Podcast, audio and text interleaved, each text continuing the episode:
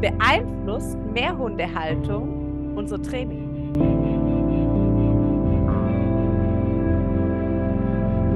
Was bringt der Hund von sich aus da eigentlich gerade mit und wie muss ich mit dem umgehen?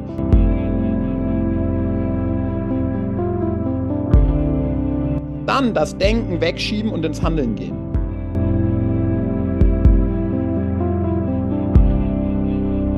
Und wenn ich jetzt das Warm-up nicht mehr nur auf die körperliche Ebene beziehe, sondern auch auf die mentale,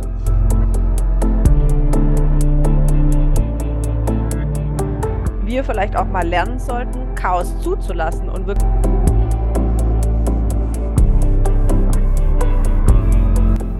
Jan und Miris Gedankenspaziergang.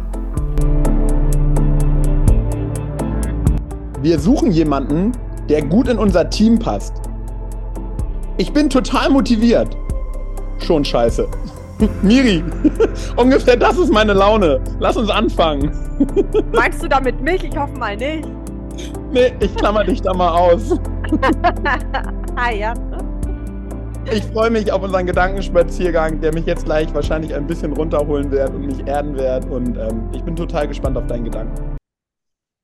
Ja, darf es sein. Aber erstmal natürlich auch Hallo an alle unsere Zuhörer und Zuhörerinnen da draußen. Schön, dass ihr auch diesmal wieder dabei seid bei unserem Gedankenspaziergang. Ey, cool, du bist so ein bisschen die gute Seele hier geworden. Äh, deswegen von mir auch herzlich willkommen und vielen Dank, Miri, dass du immer daran denkst. Sehr gern, einer muss es ja tun, ne? also, ich würde gar nicht sagen, dass das heute von mir ein richtiger Gedanke ist. Das ist mehr eine Frage, wo mich immer wieder schon beschäftigt hat, schon lang, lang bevor ich ins Agi reingekommen bin. Und jetzt durch Zufall haben sich immer wieder Situationen ergeben, wo Leute eigentlich auf diese Frage, wo ich mir gestellt habe in meinem Kopf, immer wieder unbewusst geantwortet haben, weil sie mir Sachen erzählt haben. Und jetzt bin ich super gespannt, was du dazu sagst. Und zwar meine Frage wäre heute, beeinflusst Mehrhundehaltung unser Training? Boah, krasse Frage, krasses Thema. Lass mal direkt ein bisschen weitermachen und sagen, beeinflusst Mehrhundehaltung generell das Leben des einzelnen Hundes, der in der Mehrhundehaltung lebt. Ne, weil für mich endet Training ja nicht an der Tür von der Trainingshalle. Aber, also, erstmal beantworten wir die Frage ganz kurz. Ja. ja. Oh, schön, dass ihr dabei wart und zugehört habt. ähm, und jetzt gucken wir uns vielleicht Stück für Stück an, warum ja. Und da ist das erste wo ich mal direkt mit anfange, ist einfach auf der Strukturebene. Wenn ich nämlich mit mehreren Hunden von mir selbst in demselben Training trainiere, dann habe ich halt einfach schon mal das strukturelle Problem, dass ich die alle aufwärmen muss, dass ich bei jedem Hund einen Cooldown machen muss, dass ich in meinem Kopf so schnell zwischen den Hunden ähm, auch mental switchen muss, im Ausbildungsstand switchen muss dann hatte ich am Anfang immer noch mal die lustige Idee, ey, ich gebe einfach all meinen Hunden für jede Sache ein neues Kommando. Total dumm. Ja, das heißt, du musst auch noch überlegen, ähm, wie die Wörter zu dem jeweiligen Gerät, zu dem jeweiligen Hund. Ja, bei einigen erlebe ich im Training auch manchmal, die müssen sogar noch kurz überlegen, wie der Hund heißt. Ja, und zwar nicht aus Böshaftigkeit, sondern, ne, kennen wir alle. Du bist da im Machen und vorher hast du mit Hund A trainiert und jetzt mit Hund B und dann sagst du trotzdem die ganze Zeit den Hund äh, den Hundenamen von Hund A, bis irgendwann mal einer sagt, ey, aber das ist doch der und der oder nicht? Was ist denn da los bei dir? Ja, also insofern glaube ich, ähm, mehr Hundehaltung in Bezug auf Training erstmal bedarf immer eine noch viel höhere Konzentrationsanforderung äh, an uns Menschen und ein viel bewussteres, mit welchem Hund trainiere ich gerade. Und ein viel, viel bewussteres darauf einstellen, was bringt der Hund von sich aus da eigentlich gerade mit und wie muss ich mit dem umgehen. Ne, mit dem einen kann ich ein bisschen strenger umgehen oder der braucht das sogar, ne? der hat ein bisschen Bock darauf, sich auch mal zu reiben.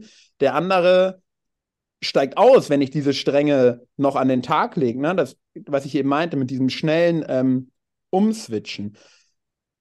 Und auf der anderen Seite, und dann mache ich erstmal kurz Break, weil sonst komme ich hier so in, in so einen, in so einen äh, Redefluss, äh, glaube ich, dass Hunde in der Mehrhundehaltung im Training aber auch davon profitieren, weil ich als Mensch einfach mehrere Hunde habe, um die Aktion zu üben. Wir nehmen einfach mal das kleine Beispiel Franzose.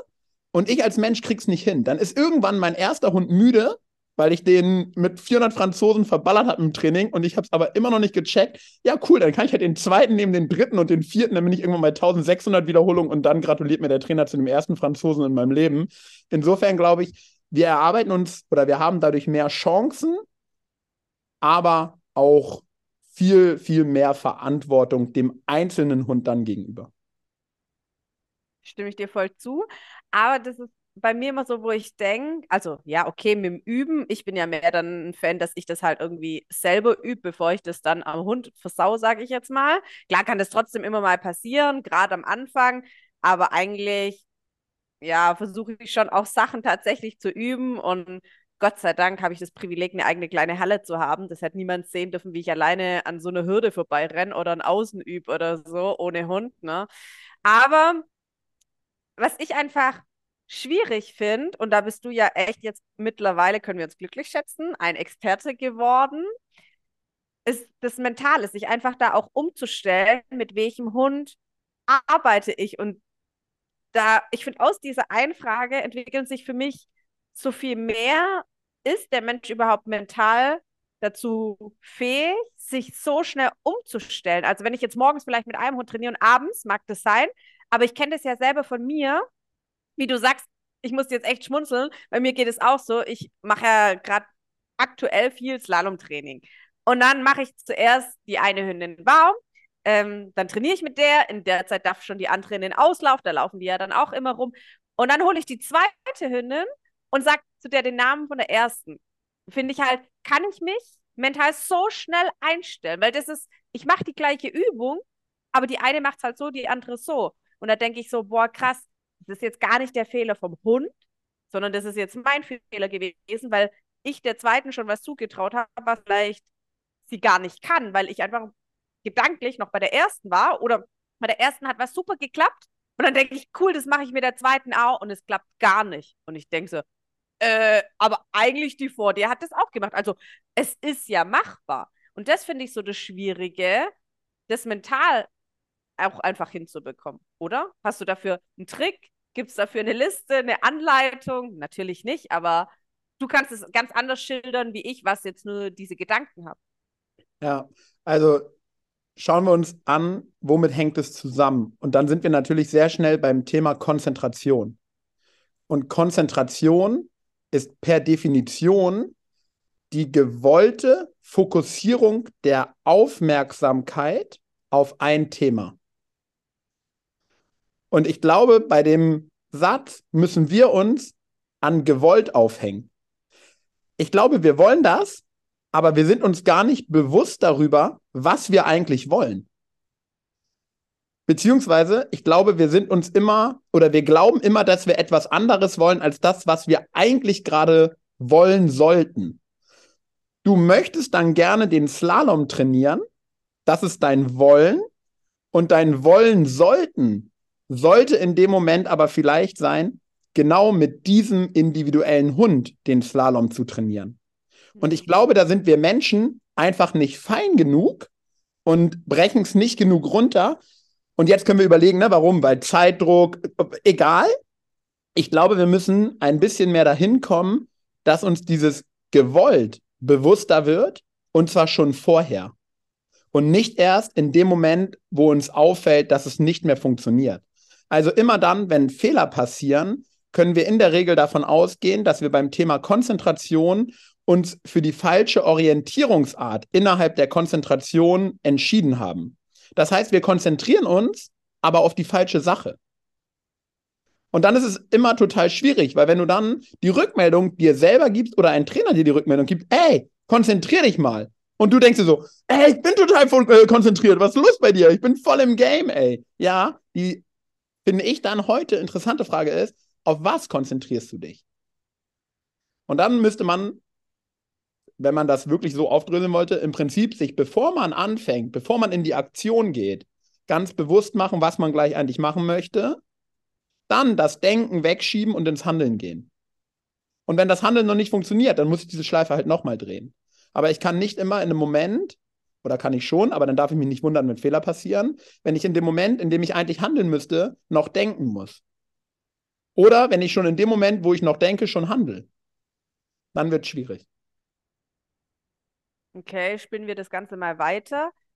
Das heißt, dass vielleicht auch ganz viele Sachen im Training passieren, weil ich gar nicht konzentriert bin und weil ich gar nicht so einen Plan habe, was ich da eigentlich machen will. Ja, wie gesagt, ich glaube schon, dass man konzentriert ist. Aber ich glaube, dass wir Konzentration oder dass uns gar nicht wirklich bewusst ist, was Konzentration eigentlich ist. Wir glauben, Konzentration ist, ich konzentriere mich jetzt auf Agility. Ja, aber du kannst dich nicht auf Agility konzentrieren. Also das ist viel zu groß. So, was ist denn Agility und worauf lenkst du jetzt deinen Fokus? Und was ist das, worauf du dich in dem Moment, in der Aktion konzentrieren musst? Und was musst du da bewusst in dir ansteuern? Das können jetzt Neurowissenschaftler und irgendwelche Psychologen so wahrscheinlich geiler erklären als ich. Wobei ich weiß gar nicht, wer da so ein. Irgendwelche Konzentrationsprofis, wer auch immer das in seiner Profession hat, äh, kann das jetzt besser erklären. Ähm, aber ich glaube, dass wir Konzentration, und das erlebe ich dann auch immer wieder, einfach als ein zu großes Wort nehmen, dann pauschal erstmal sagen, ey, ich konzentriere mich, uns aber gar nicht klar ist im ersten Schritt, worauf wir uns eigentlich konzentrieren müssen und im zweiten Schritt dann, was das von uns selbst eigentlich erfordert. Lustig, ganz kurzer Fun Fact äh, an dieser Stelle. Ich habe mir erst einen Podcast angehört, der ging viel so um Ernährung und der hat gesagt, dass selbst die Ernährung zu Konzentration hinzufügt, weil da bestimmte Botenstoffe im Gehirn freigesetzt werden und von der Bauchspeicheldrüse und sowieso. Aber das fand ich jetzt, weil du jetzt so viel auf Konzentration gesagt hast, fand ich das lustig, dass selbst eigentlich da die Ernährung und was dem Körper zugefügt wird oder was ihm auch fehlt, das Ganze mit beeinflusst. Also eigentlich. Wahnsinn, wie, wie viel das eigentlich ausmacht. Dieses eine Wort Konzentration, wie viel da dahinter steckt. Kurze Frage für einen Freund. Hat er die Bedeutung von Alkohol erwähnt? ja, hat er tatsächlich, aber nicht im Guten. Ah, der Freund wird enttäuscht sein. ja, wahrscheinlich. Sag's ihm liebe Grüße. Kann er gern mal ihm schicken, diesen Podcast. Fand ich auch ganz interessant so gemacht. Aber, aber würdest du jetzt sagen, es gibt irgendeine Übung oder irgendeinen Tipp von dir, es gibt ja doch viele Sportler, egal aus welchem Bereich, die mit mehreren Hunden trainieren. Und gerade wenn du vielleicht in Anführungsstrichen einen älteren Hund hast und danach mit einem jüngeren was machst, gibt es da irgendwas Spezielles, wo mir vielleicht hilft, mich da eher umzuswitchen und neu zu fokussieren? Ich glaube, ein ganz, ganz großer Gamechanger hier könnte das Warm-up sein. Ich muss jeden Hund aufwärmen ich sollte jeden Hund aufwärmen. Und wenn ich jetzt das Warm-up nicht mehr nur auf die körperliche Ebene beziehe, sondern auch auf die mentale und mir Warm-up-Strategien entwickle, die ich dann automatisiert abrufen kann, damit mein Gehirn in den Modus für den jeweiligen Hund kommt, dann bin ich im Game, bevor ich, bevor ich starte. Ja, und genau wie du sagst, dass man ein körperliches Warm-up vorher trainieren muss, genauso sage ich an der Stelle, dass man das mentale und emotionale Warm-up vorher trainieren muss. Und es muss automatisiert sein, genau wie dein körperliches Warm-up. Und wenn das dann im besten Fall noch ineinander greift und ich körperliche Aktionen dafür verwenden kann, um mental meine eigenen Ankerpunkte abzurufen, um dann in den, in den jeweiligen richtigen Modus zu switchen, den ich vorher ganz bewusst gewählt und verinnerlicht habe, dann glaube ich, bist du gut dabei. Aber das ist halt dann auch letzten Endes wahrscheinlich nichts anderes als ein körperliches Warm-up. Das ist halt mit Fleiß, mit Training, und vor allen Dingen mit Training außerhalb der Agility-Halle oder außerhalb des Hundeplatzes. Ne? Wir können es ja ein bisschen breiter fassen, nicht nur Agility ähm, verknüpft. Und dann geht es natürlich immer darum, wie viel bin ich bereit dafür zu geben, wo ich im ersten Schritt erstmal vielleicht noch nicht mal weiß, dass ich eigentlich ein Problem habe oder welche krassen Entwicklungschancen da drinnen liegen, wenn ich mal wirklich, bevor ich mit dem Hund starte, mich schon komplett auf diesen Hund eingestellt habe. Okay, cool. Ja, habe ich jetzt tatsächlich von meiner Seite wirklich immer mehr auf das Körperliche gesehen. Also, was ich schon auch an meinen Seminaren sage, ist, dass wenn ich ein Warm-up mache, fokussiere ich den Hund ja schon auf mich, weil ich ihn nicht einfach hole und sage, hier sind die Geräte und schau dir alles an, sondern ich sage ja schon, hey, von mir gibt es hier ein Leckerli, hör mal auf mich, hör mir mal zu, äh, lauf jetzt rückwärts, oh nee, das hast du vielleicht nicht so gemacht, komm, wir probieren das nochmal zusammen. Also ich versuche da ja schon in Kommunikation mit dem Hund zu treten, ihn so ein bisschen auf mich zu fokussieren, zum Arbeiten einzustellen, aber dass ich, also ich habe es bis jetzt noch nie so gesehen, dass es das vielleicht mental auch wirklich die Chance wäre, dich da neu zu fokussieren. Das finde ich sehr interessant. Aber wie ich am Anfang auch schon gesagt habe, dass, wie es der Zufall wollte, verschiedene Aktionen auch dazu geführt habe, dass ich jetzt gesagt habe, ich bringe diese Frage mal in den Gedankenspaziergang und da interessiert mich halt auch immer deine Meinung dazu, weil die eine mir erzählt hat, dass sie eine Borderhündin hat, echt super gesprungen, alles gut gemacht. Dann kam die junge Hündin und plötzlich fängt die ältere Hündin das Taxieren an. Ja, die jüngere Hündin ist immer wieder in die ältere reingerannt und also älter, die ist auch noch jung, Gottes Willen, aber es kam die zweite Hündin dazu. Ähm, und plötzlich fängt die Hündin das Taxieren an, obwohl jetzt nichts Schlimmes passiert ist. Gibt es da aus deiner Sicht irgendeinen mentalen Hintergrund, wo du sagst, das könnte die Ursache dafür sein, wenn es jetzt nicht körperlich ist? Super schwer, ne? Also auch da, wir können ja die Hunde wieder nicht fragen, aber ich sage immer so, manchmal aus, aus Spaß, ich habe so genau eine Person gerade vor Augen und ich weiß, dass sie uns zuhört und wenn sie sich jetzt wiedererkennt, so ey, dann Grüße gehen raus, wie wir gelernt haben. Ähm, die hat eine ältere Hündin und die hat, ich, ich mache es ein bisschen flapsig, keinen Bock auf Training. Und immer wenn sie dann mit der doch noch mal trainiert, dann sage ich, ey, da denkt die doch gerade schon wieder, wofür haben wir denn diesen dummen jungen Border Collie gekauft? Der ist doch jetzt fürs Rennen da. Lass mich doch in Ruhe. Ja, so, ich glaube, dass diese Hunde oder dass es Hunde gibt, die, und lass uns Training und Wettkampf noch mal ein bisschen splitten, die mhm. das Training uns zuliebe machen. Also machen sie ja pauschal eh, aber wo einfach diese, diese, die Hauptmotivation vielleicht nicht bei dem Hund die Sache an sich ist, sondern dann doch der Keks, der Ball oder die verbale Belohnung oder was auch immer. Und dann gibt es auf einmal einen zweiten, einen dritten, einen vierten Hund, mit dem der Mensch das auch machen kann. Und jetzt gibt es dann für mich so in meinem Kopf zwei Geschichten. Zum einen, dieser Hund kriegt mit, dass es mit einem anderen Hund auf einem höheren Energielevel läuft, was dem Menschen mehr Spaß bringt.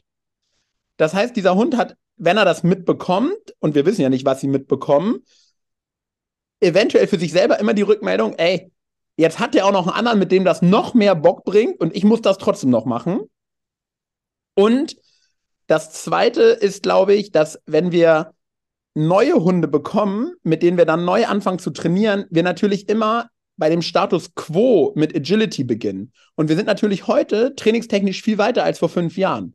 Das heißt, wir fangen dann an, in dem guten Glauben, ey, cool, ich lasse den alten Hund das auch nochmal mitmachen, dann trainieren wir diese Basics auch nochmal neu auf. Und ich glaube, es gibt eine, eine gewisse Prozentanzahl von Hunden, die das nicht so sehen, als dass es ein, ein gewinnbringendes Mehrtraining ist, wenn sie auch nochmal zurück in die Basics gehen, sondern die nicht verstehen, warum ihr Fundament von Agility auf einmal neu gebaut werden soll. Und die dadurch dann nicht mehr das abrufen können, was sie eigentlich immer abrufen konnten. Weißt du, was ich meine? Ja, verrückt habe ich nur aus der Sicht jetzt noch nie so betrachtet. Weil, wie du jetzt sagst, habe ich auch dazu geneigt zu sagen, so ja, okay, jetzt habe ich einen jungen Hund und mache die Fährte und mache da halt nur ein Viereck zum Suchen, dann soll der Ältere da irgendwie auch mal und dann schaut er mich an und sagt eigentlich so, ey, what? Sonst soll ich tausend Schritte suchen und jetzt soll ich hier im Viereck wieder Leckerlis äh, mir schmecken lassen. Hm. Genau, dann jetzt können wir diesen Gedanken weiterspinnen Jetzt könnte bei dem Hund Folgendes passieren. Der Hund könnte denken, ey, ist alles falsch, was ich vorher gemacht habe? Oder warum gehen wir zu so einer Aufgabe zurück, die so leicht ist? Denkst du, ich bin dumm? Grüße gehen raus an meinen Mathelehrer, der ist damals auch oft mit uns Schritte zurückgegangen.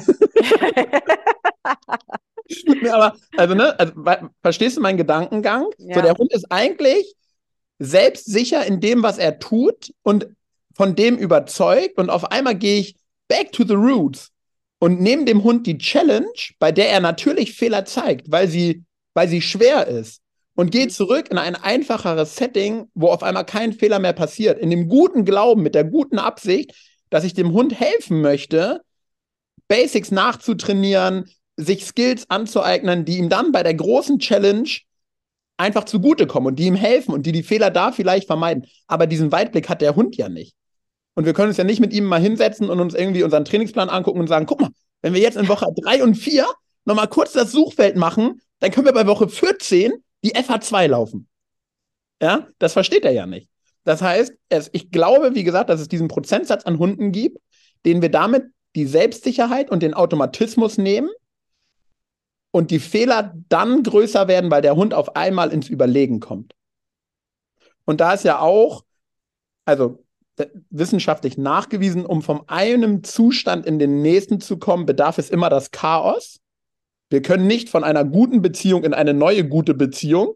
Es muss immer kurz scheiße werden, ja. Ähm, und so ist es halt, wenn wir lernen auch. Und ähm, ich glaube, dass wir Menschen dann zu früh wieder abbrechen in diesem Chaos-Moment, weil wir das Gefühl haben, oh Mist, bringt nichts. Gehe ich lieber schnell wieder zurück zu dem, was wir schon konnten. Aber das geht ja nicht mehr, weil das habe ich ja schon zerbrochen. Ja, dieser Weg zurück ist weg. Also wenn ich mich einmal dazu entschieden habe, meinen Partner zu verlassen und einen neuen zu wählen und ich bin da über die Grenze gegangen, die mit meinem Partner als das Commitment abgemacht wurde, ja, dann kann ich nicht wieder zurück, nur weil ich feststelle, dass äh, Leonardo irgendwie doch nicht äh, so hot ist, wie ich dachte. Und so ist es, glaube ich, beim Training dann auch.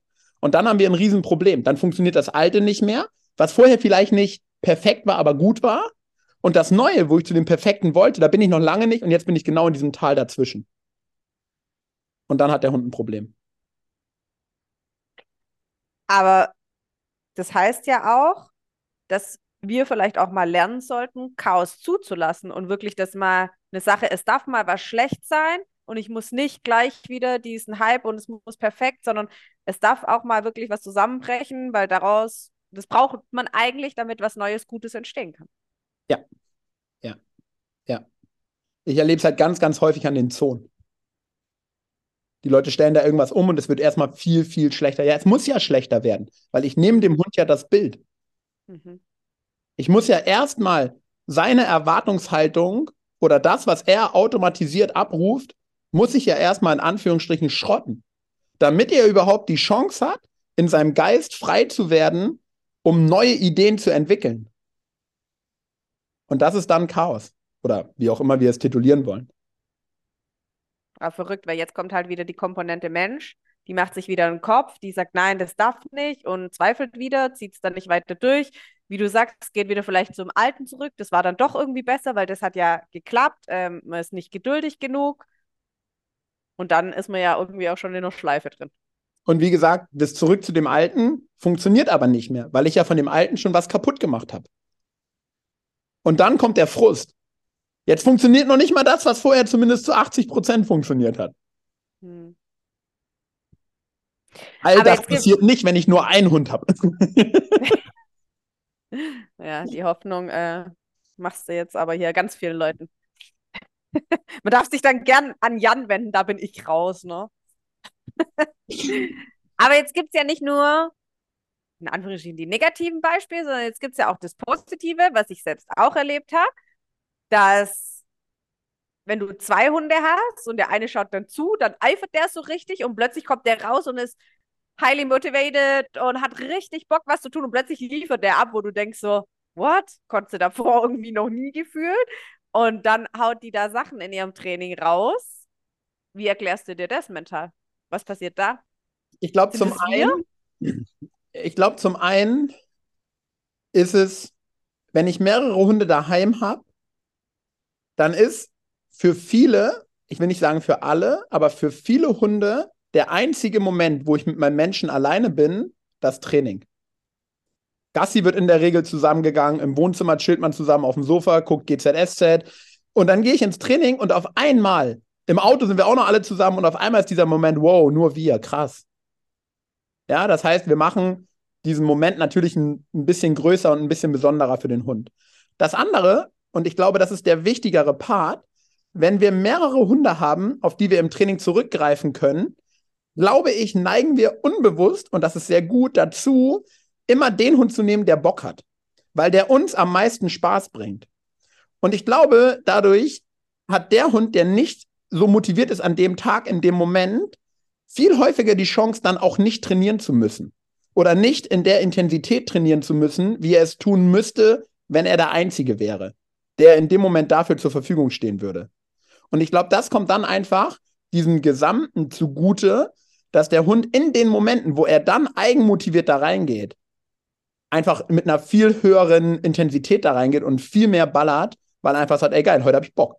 Weil die letzten zwei Mal, als ich keinen Bock hatte, musste ich auch nur eine Kleinigkeit machen. Ne, wir haben bei Uwe Radan, das ist so ein Satz, der bei mir hängen geblieben ist, im Podcast gehört, dass er dafür sorgt, dass das Training für seine Hunde niemals anstrengend wird. Sie dürfen nicht wissen, dass Rennen anstrengend ist. Er hört auf, wenn sie bei 100 Prozent sind. Hm. Und diese Hunde verstehen gar nicht, dass man zu einem Zustand rennt oder in einen Zustand reinrennen könnte, in dem es körperlich anstrengend wird. So, wie, wie intelligent ist das? Bis heute hängen geblieben. Weil ich denke, krass, ja, wie geil ist das? Der sorgt einfach dafür, dass sein Hund nicht weiß, dass es anstrengend ist. Und dann rennt er und rennt und rennt und rennt. Und ja, in einem Wettkampf wird es wahrscheinlich mal anstrengend. Aber der Hund hat nicht gelernt, vom ersten Moment an auf 60, 70, 50 Prozent zurückzugehen, weil er nicht weiß, wie lang die Strecke ist, die er heute rennen muss. Er weiß einfach nur, ey, ich kann rennen, weil wir hören auf, wenn es fein ist. Alles ist gut. Mhm. Krass. Ja, also wie gesagt, im Zukunftssport kenne ich das halt auch, dass es so gehandhabt wird, dass auch ich musste lernen, klar, am Anfang habe ich das ja auch nicht, noch nicht ausgekannt, dann spannst du die Hunde ein und lass die da fetzen irgendwie, bis die Zunge einmal um das Gesicht sich rumwickelt. Und dann sagen sie, nee, nee, nee, nee, nee, äh, wir fahren nie 100 Prozent im Training, nie. Das fährst du, wenn überhaupt im Wettkampf. Und selbst, da fand ich es auch interessant, selbst im Wettkampf überlegen die sich, welchen Wettkampf die fahren. Und da habe ich jetzt echt welche kennengelernt, die sagen, wenn es keine WM oder EM ist, sondern Anführungsstrichen nur eine nationale Meisterschaft, also wenn sie norwegischer Meister, Deutscher werden können, finnischer, was auch immer, dann holen die den Hund trotzdem nicht auf 100 Prozent. Das ist ihnen nicht wert. Die sagen, die 100 Prozent zeigt der Hund einmal im Jahr an einer Meisterschaft, wo es ihnen wichtig ist. Und bei allen anderen, auch im Training, gehen die da gar nicht rein. Und das, jetzt AGI übergreifend, sieht man ja super häufig, dass in jedem Training soll der Hund eigentlich 100% geben. Ja. Und dann aber am besten noch jedes Wochenende auf dem Turnier auch und noch, wenn zwei Tage davor Seminar ist, auch und dann ist noch ein drei Tages Turnier angegliedert und dann auch. Ja, eigentlich krass, was von den Hunden verlangt wird, oder? Ich habe jetzt mir ja auch einen Trainingsplan schreiben lassen, also für die Hunde und mich, weil ich einfach gesagt habe, ich will nicht das fehlende Stück sein, wo zum Quäntchen Erfolg, Erfolg irgendwie beiträgt. Ich will mich nicht nur auf die Hunde erstens verlassen und ich will auch nicht sagen, hey, ihr habt euren Job zu tun, sondern ich bin dafür genauso zuständig. Und jetzt, wo ich diesen krassen Trainingsplan einfach durchziehe, merke ich erstmal, ich könnte nicht sieben Tage die Woche Höchstleistung bringen. Könnte ich nicht. Mein Körper kann das nicht, mein Kopf kann das nicht, mein Geist kann das nicht, meine Sehnenbänder, alles. Geht nicht. Aber vom Hund verlangt man es doch oft. Also gerade kenne ich halt wirklich so drei Tagesseminare und dann ist noch ein drei oder vier Tagesturnier angegliedert, wo ja immer nur 40 Sekunden der Hund rennt, wird mir dann gesagt. Das ist 40 Sekunden. Da ist doch ein Training anstrengend. Ja, körperlich gesehen sicherlich. Aber brecht das mal auf euch runter. Macht das mal einfach selber. Das, was ihr mit einem Hund an einem Seminar und in einem Turnier, macht das mal für euch vier Wochen lang als Trainingsplan, nur für euch, ohne euren Hund. Und dann kriegt man vielleicht dafür auch ein bisschen mehr Gefühl. Das heißt nicht, dass ich das verurteile. Das kann man alles machen. Und wenn der Hund körperlich dafür auch gut dasteht und das vielleicht nicht jede Woche so abläuft, und das finde ich aber doch das Interessante auch zu jetzt IGP, wo ich raus bin. Das wäre undenkbar, jedes Wochenende eine IGP-Prüfung zu laufen. Aber im Agi ist es irgendwie doch gang und gäbe. Und wenn nicht jedes, jedes zweite.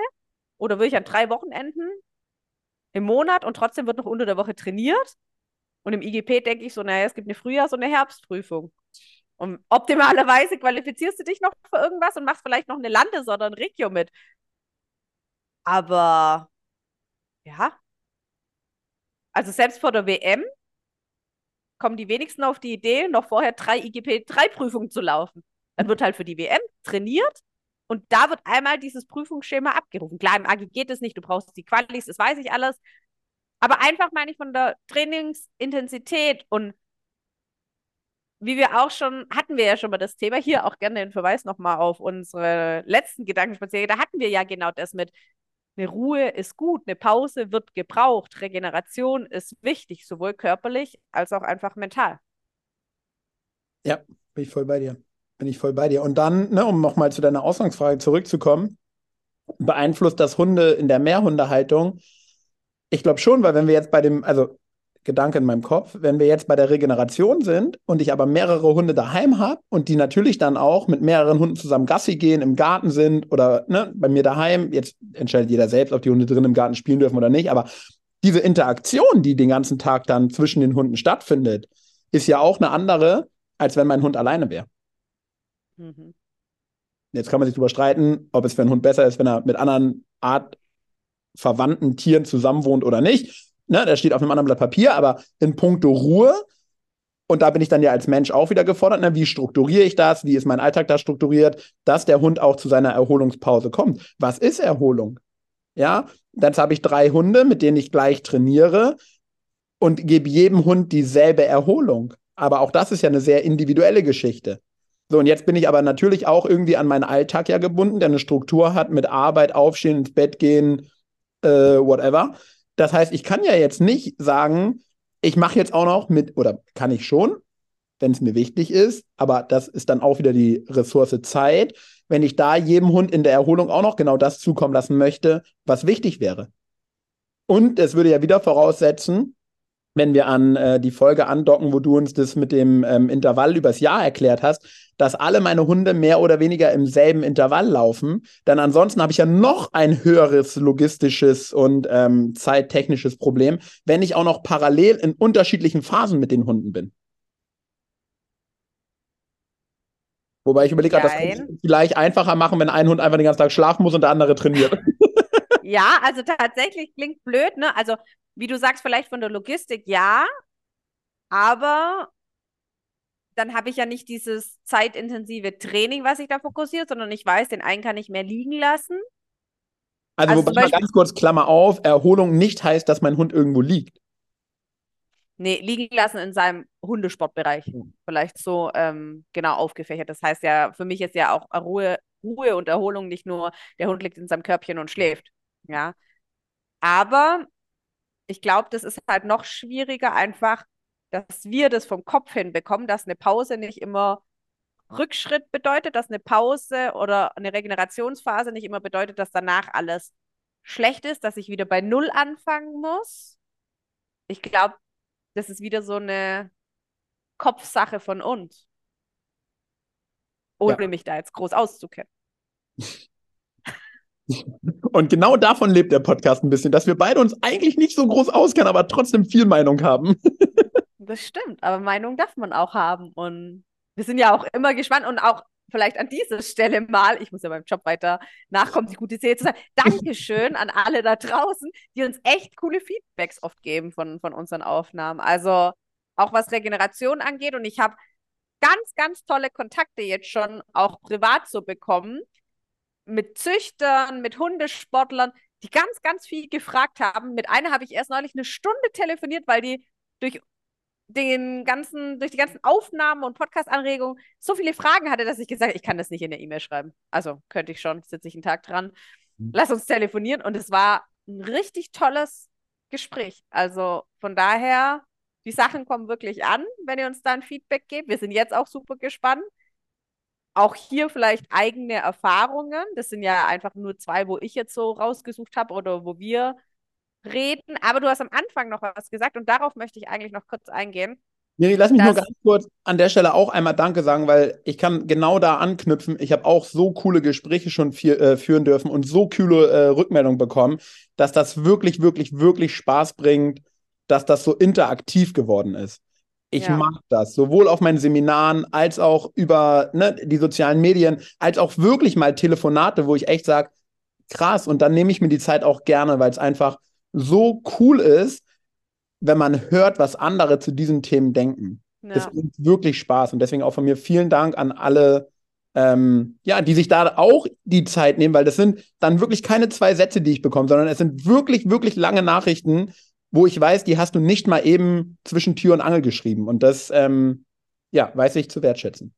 Ja, oder selbst Sachen, fällt mir jetzt auch noch ein, wo wir vielleicht irgendwelchen Gedanken dazu haben, man probiert es aus und ich habe dann auch eine Rückmeldung bekommen, wo man gesagt hat, ähm, ich hatte mal das mit dem Spielzeug eigentlich vom Boden aufnehmen mhm. oder so, dass man das vielleicht erhöht und ich habe das jetzt echt oder ich, ich mache das jetzt durchgehend und bei unseren Malis funktioniert es super. Also ich habe das denen halt erstmal ohne Agi gezeigt und das funktioniert echt richtig, richtig gut.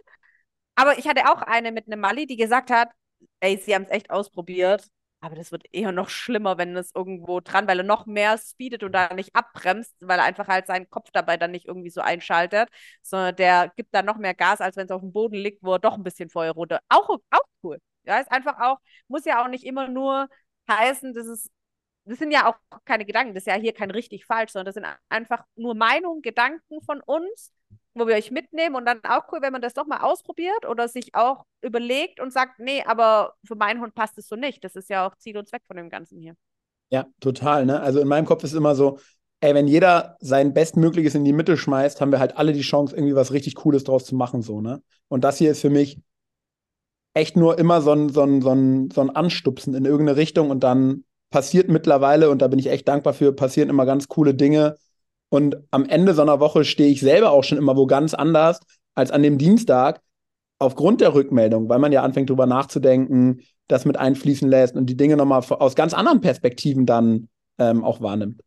Ja, und ohne euch da draußen wäre das einfach auch nicht möglich. Also riesengroßes Dankeschön hierfür. Aber jetzt habe ich dich eben unterbrochen. Ähm, ja, machst du ja öfters, bin ich ja schon gewohnt von dir. Äh, du hast am Anfang gesagt, dass ja Training bei dir jetzt nicht endet, wenn du vom Hundeplatz oder von der Halle rausgehst. Bin ich voll bei dir. Aber vielleicht erklärst du das noch mal ein bisschen genauer.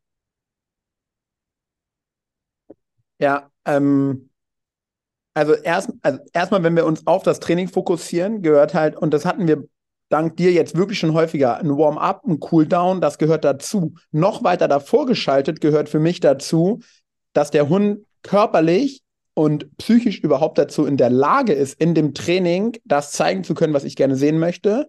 Und dazu gehört für mich, dass ich vorher mir eigentlich klar mache oder mir bewusst mache, was ich trainieren möchte.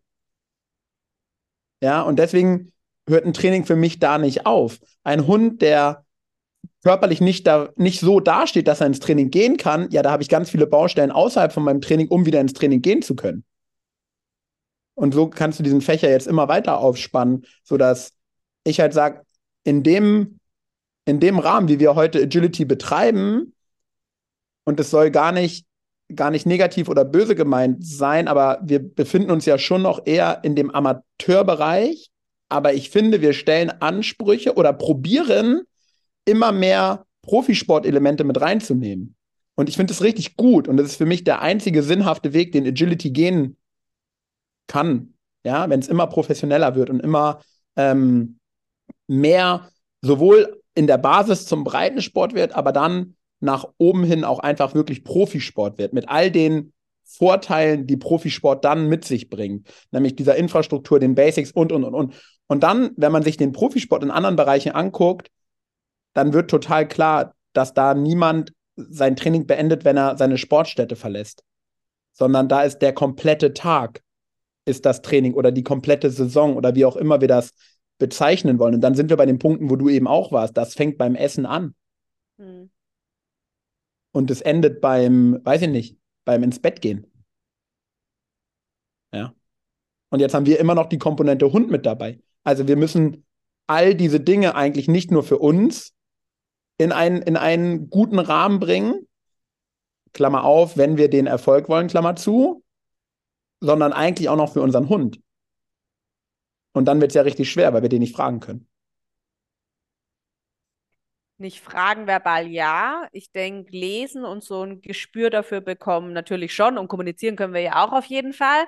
Aber um da nochmal einzuhaken, was du sagst, wenn ich an meinen Seminaren ähm, bin, dann frage ich, also bei meinem Sport, nicht beim Warm-Up Cool Down, sondern ich habe ja nochmal ein Sport- von Physio-Seminar, dann ist einer meiner ersten Fragen an alle Teilnehmer, wo da sind, was ist für euch ein Sporthund? Und ich will einfach, was ist die Definition von einem Sporthund für euch? Und dann kommt oft, ja, ein Hund, der Turniere läuft, ein Hund, der WM oder Deutsche oder eine Landes- oder ein Hund, der was gewinnt, wenn man fünfmal die Woche trainiert. Nein. Ein Sporthund ist einer, der über das normale zweimal am Tag ich gehe Gassi und der Rest vom Tag liege ich auf dem Sofa sich bewegt. Und dazu gehört für mich jeden Tag Ball spielen, hast du einen Sporthund. Wird dir jeder Arzt bescheinigen, Herz, der hat ein Sportlerherz. Allein durch das jeden Tag rennen. Mach jeden Tag 50 Sprints. Wird jeder zu dir sagen, du bist ein Sportler. Beim Hund das irgendwie so, naja, der rennt doch nur einen Ball hinterher. Du gehst zweimal die Woche Fahrrad fahren, du hast einen Sporthund. Und wie du sagst, ich denke, wir profitieren dadurch. Und das hat für mich auch gar nichts damit zu tun, oh, man macht das jetzt alles extrem und man muss, weiß ich, wie viel gewinnen. Ich sag selber zu mir, äh, es kommt, was kommt. Und ich will jetzt für eine Sache schon dann auch, da setze ich mir Ziele, aber jetzt gerade so im Agi, das sage ich einfach, hey, die Mädels haben da richtig Bock drauf, vor allem die Biene, wenn die so ein Parcours sieht, hat die schon Herzchen in den Augen, da geht sie einfach drin auf. Dann mache ich das mit ihr, aber ich habe da nicht die höchsten Ziele. Also wenn wir auch nie ins A3 kommen, ist das fein für mich. Solange ich Bock aufs Training habe und solange sie da gern trainiert und wir dann eine gute Zeit haben, ist das alles schön für mich. Aber auch wenn ich gar keine Ambitionen habe, irgendwo oben mitzulaufen oder krasse Turniere oder ich will mal irgendwelche, ich sag jetzt mal, ich habe Mallis, ich bin da realistisch, FNBB-Qualis mitlaufen, ähm, behandle ich sie trotzdem wie ein Profisportler. Weil sie macht einfach einen krassen Job ich verlange da was von ihr und dafür gehört einfach so dieses Rundumpaket, weil sie ist für mich ein Sporthund und nicht eine, die nur ein Hobby gern macht, nachgeht und da darf sie halt ein bisschen trainieren. Und das finde ich einfach so, vielleicht da unseren Blick dafür zu verändern. Und ich denke, wie du auch sagst, das wird dadurch besser, auch wenn die breite Masse anfängt, sich über Sachen Gedanken zu machen, wie Konzentration, Aufwärmen, Ernährung, Nahrungsergänzungsmittel, hatten wir alle schon mal so ein bisschen angesprochen. Glaube ich, dass auch der normale, das Normale, was ich als Mensch ansehe, an Hobby oder an Freizeitsport, ohne mir große Ziele zu stecken, dass der Hund trotzdem davon profitiert, auch gesundheitlich und mental.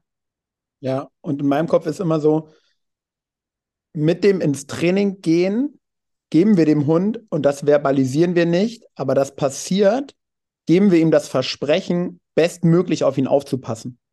Hm. Und das endet halt für mich nicht an der Tür von der Trainingshalle. Auch wenn wir jetzt die Stunde nicht voll haben, würde ich das tatsächlich mit diesem Satz stehen lassen. Ich glaube, alles, was jetzt danach kommt, ist ein Dahinreden, aber denke, mit diesem Gedanken kann man mal die Folge beenden. Cool, Miri, vielen Dank. Ich danke dir, danke für deine Gedanken und natürlich für deine Zeit. Tschüss, ihr Lieben. Tschüss, tschüss.